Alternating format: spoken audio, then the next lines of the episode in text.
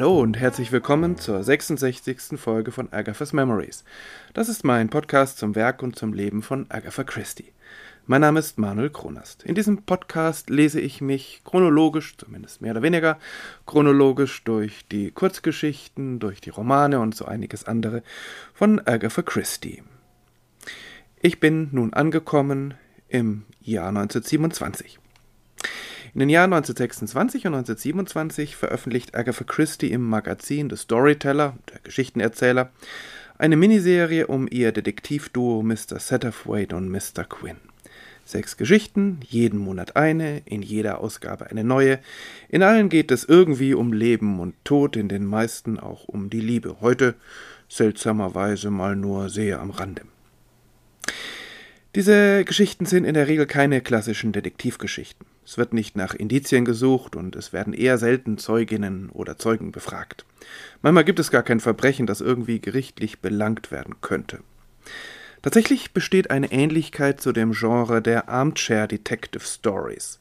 Das sind Geschichten, in denen die Detektivin oder der Detektiv ein Verbrechen aufklären, ohne irgendwie an Ort und Stelle zu sein.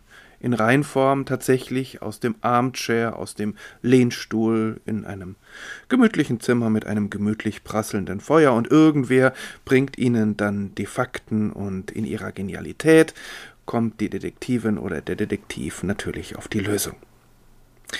In den Mr. Quinn-Geschichten ist die Konstellation aber dann doch noch ein wenig anders. Es gibt ja zwei Detektive.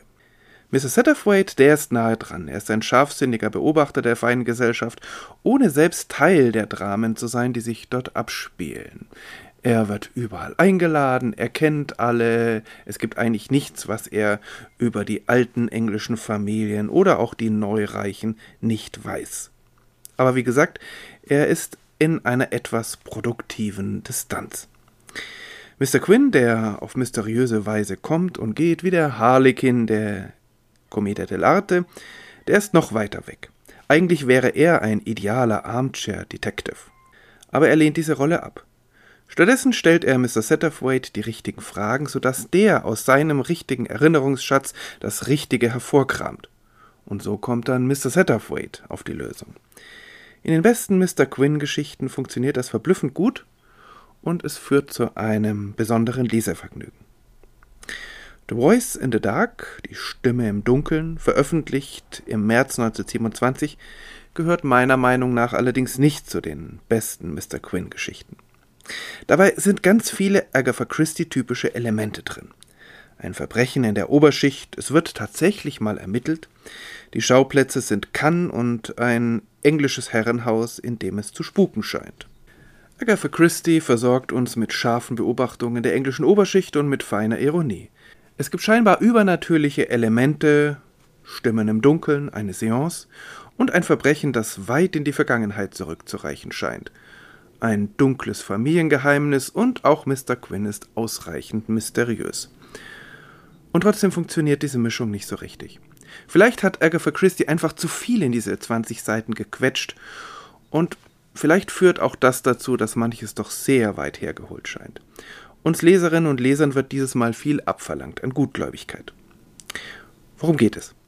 Zunächst einmal steht Lady Stranley im Mittelpunkt, eine reiche Frau aus uraltem Adel selbstbewusst, skrupellos und aus komplexen familiären Verhältnissen. Das geht schon bei ihrem eigenen Eheleben los. If entries in Who's Who were strictly truthful, the entries concerning Lady Stranley might have ended as follows Hobbies, getting married.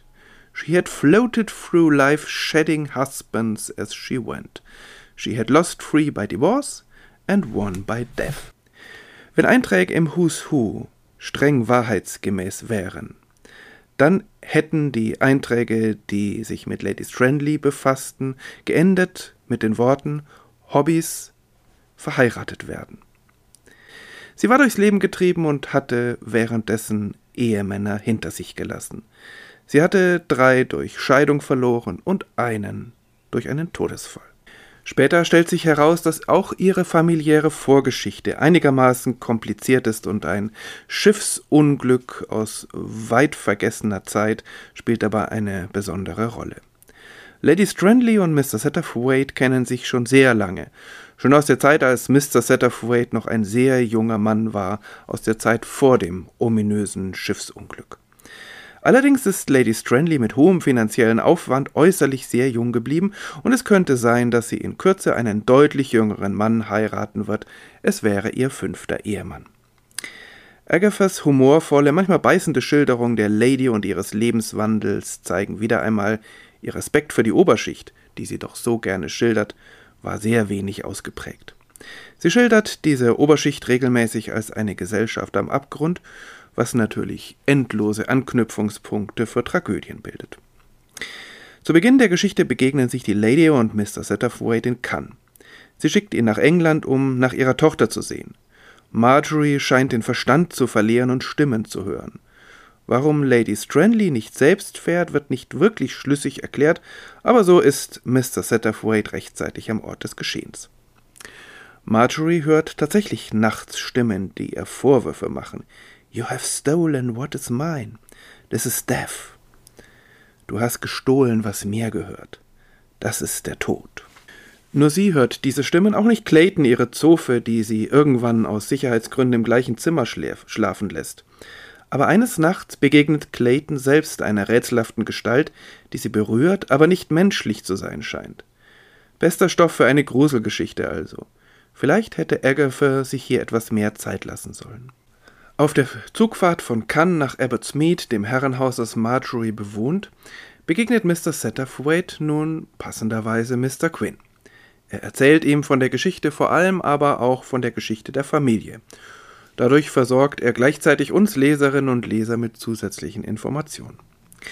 Mr. Quinn kommt nun nicht mit nach Abbotsmead, auch wenn Mr. Satterthwaite das gerne hätte, sondern er logiert ganz in der Nähe im Bells and Motley. Dieses Gasthaus kennen wir schon aus der gleichnamigen Geschichte.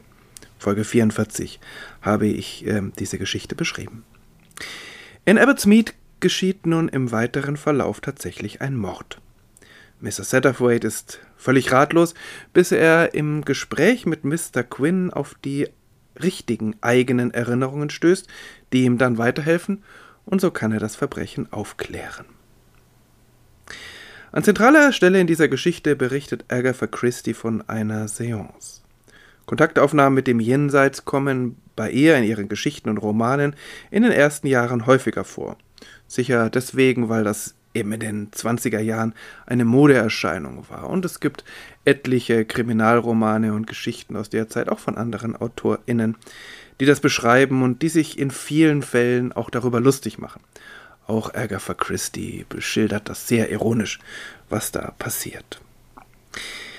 Die spezielle Seance in dieser Geschichte ist allerdings hochproblematisch. Ich konnte tatsächlich in der Geschichte keine Erklärung dafür finden, wie die Botschaft aus dem Jenseits, die hier gegeben wird, wie sie zustande kommt und wie sie Sinn ergibt. Und zwar gilt das völlig unabhängig davon, ob die Seance Humbug ist, was äh, durch die Schilderung Agathas äh, erwart zu erwarten ist, oder ob es tatsächlich zu einem Kontakt mit dem Jenseits kommt. Und das ist ein seltener, überraschender Fehler, den sich Agatha Christie hier leistet. Die Frage nach dem Whodunit, also nach der Täterin oder dem Täter, ist wiederum nicht wirklich überraschend gelöst. Allerdings baut Agatha noch einen kleinen, etwas grausigen Twist ein.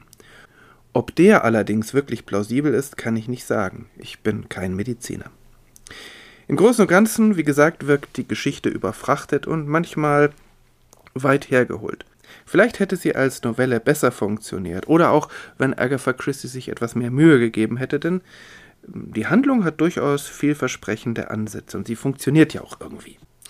Insofern eine der schwächeren Mr. Quinn-Geschichten. Vielleicht hätte sich Agatha Christie doch nicht auf eine Miniserie einlassen sollen. Denn nur dann eine dieser Geschichten zu schreiben, wenn ihr wirklich danach ist, so wollte sie das ja eigentlich, und dieses Rezept wäre offenbar das bessere gewesen. Denn die Geschichten vor dieser Miniserie und auch die Geschichten nach dieser Miniserie ähm, sind eigentlich alle besonders. Ebenfalls im März 1927 veröffentlicht Agatha Christie eine weitere Geschichte, diesmal ohne Mr. Quinn. Aber interessanterweise kommt darin auch eine Seance vor, sogar im Titel. Aber dazu dann in der nächsten Folge. Bis dahin Vielen Dank heute fürs Zuhören und alles Gute.